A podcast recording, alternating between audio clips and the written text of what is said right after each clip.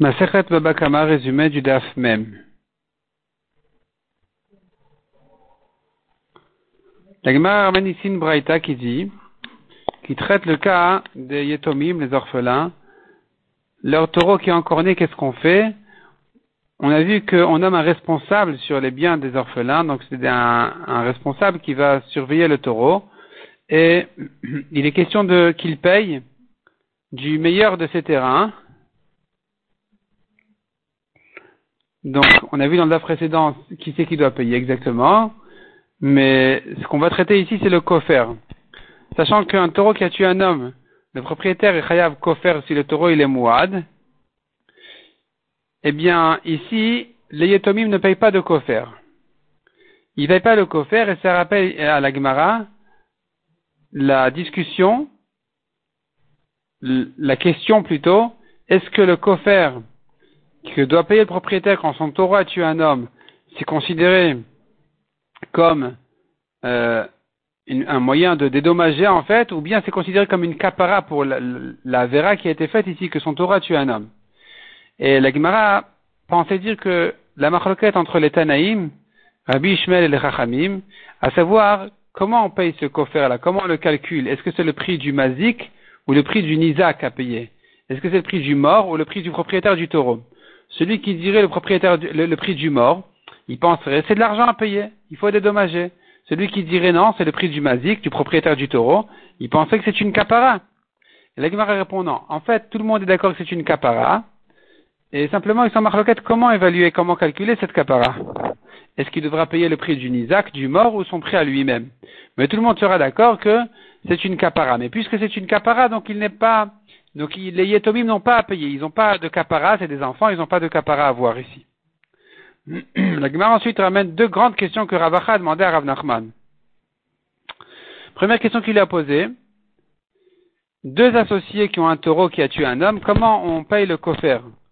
Que chacun paye un coffre entier, c'est pas possible. La Torah parlé d'un coffre, pas de deux. Que chacun paye un demi-coffre, c'est pas possible. La Torah parlé d'un coffre et pas d'un demi-coffre. Rav Nachman n'a pas trouvé de réponse. Ravacha lui a posé une deuxième question. Est-ce que quelqu'un qui, doit, qui est du kofer, est-ce qu'on vient le prendre de force s'il veut pas Ou bien on dit non, puisque c'est une kapara, c'est comme quelqu'un qui est d'un korban pour sa faute, ou là, le badi ne va pas se mêler parce que on compte sur lui qu'il est déjà assez pressé de lui-même d'amener sa kapara. Donc ici aussi, il devrait être assez pressé de lui-même d'amener sa kapara. Mais peut-être que ici c'est différent quand même, la Gemara ne répond pas à ces deux questions-là. La ensuite passe à traiter le cas de quelqu'un qui a emprunté un taureau Tam, en croyant qu'il est Tam, finalement il s'avère qu'il est Mouad. Il est encore né chez le Shoel, chez l'emprunteur. Le propriétaire devra payer la moitié et le Shoel, l'emprunteur, devra payer l'autre moitié. Si maintenant il est devenu Mouad chez l'emprunteur, il a rendu comme ça, le propriétaire le considère comme Tam, il ne paye que la moitié et l'emprunteur il est pas tour. S'il a continué encore né chez le propriétaire. Et la Gemara demande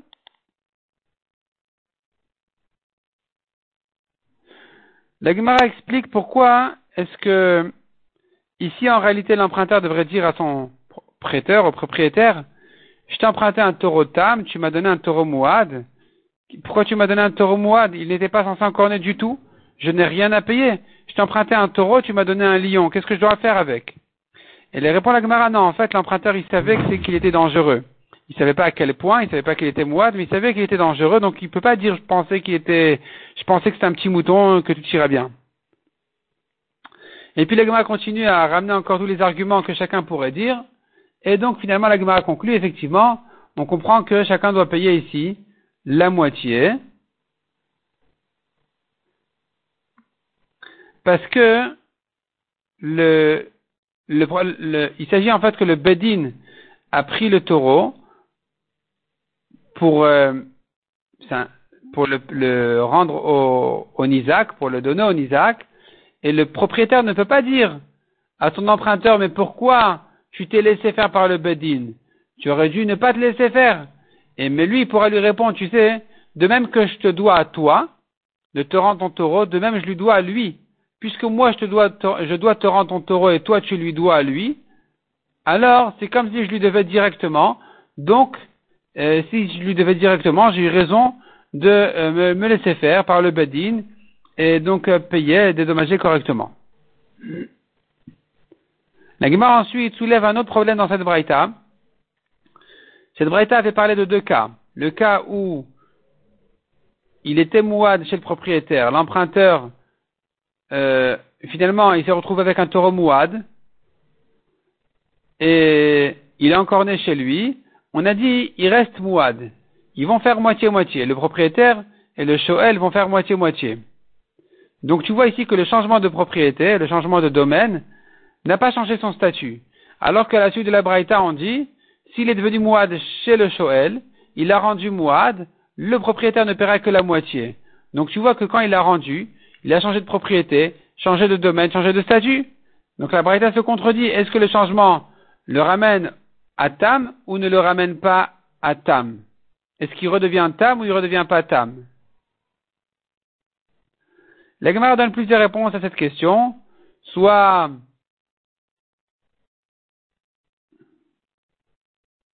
soit effectivement c'est une marloquette dans la Braïta, est-ce que le changement le rentame Soit dire non, ça ne le change pas, son statut ne change pas. Mais dans le cas où il est devenu mouad chez le Shoel, le propriétaire pourra lui dire, écoute, tu n'es pas ici le patron, pour faire de mon taureau un, mouad, je, je n'accepte pas ça. Ou bien on pourrait dire le contraire, c'est sûr que il change de statut en principe. C'est sûr qu'il redevient tam, il devrait changer de statut en principe. Simplement, hein, quand il a été prêté, alors ça ne s'appelle pas qu'il a changé de domaine, parce qu'on l'appelle encore le taureau de son propriétaire.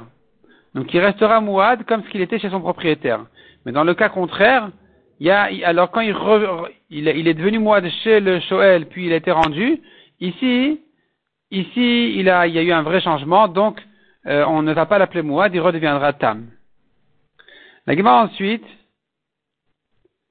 ramène le cas de la Mishnah où le Torah a été excité, on, l'a excité jusqu'à ce qu'il a tué quelqu'un, on a dit il n'est pas Chayav Mita. La question qui se pose c'est est-ce qu'il est caché comme Korban ou pas caché comme Korban?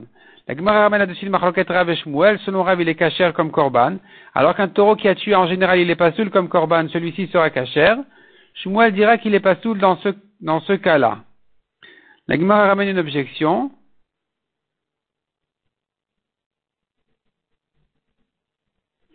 Elle répond à l'objection. Puis ensuite, la Gemara on a vu donc dans, la braïta de l'objection, il était question là-bas de dire qu'un corban il n'est pas saoul s'il a tué, ou bien s'il a eu des relations avec quelqu'un. Cette avéra, elle l'a rendu pas saoul. Et la Braïta explique pourquoi j'ai besoin des deux cas. Il y a un chidouche dans chacun de ces deux cas-là. C'est que s'il a tué, il est chayav kofer. Et s'il a eu des relations, il n'est pas chayav de kofer. Et la Gemara explique pourquoi il n'est pas chayav de kofer, exactement de quel cas il s'agit.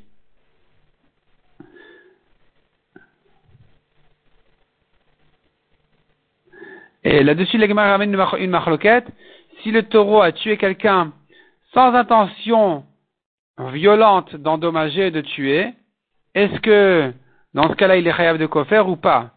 S'il a eu, s'il a tué par les relations, par exemple, où il n'avait que des intentions pour son propre plaisir, ou bien un taureau qui a piétiné pour marcher et finalement il marchait sur son chemin, il a, il a tué un enfant sur le passage, est-ce que ça le rend chayav du kofer Oui ou non? Et la Gemara conclut en ramenant une braïta comme Rav qui dit que le taureau qui a été comme ça excité jusqu'à ce qu'il a tué quelqu'un, il est cachère comme korban.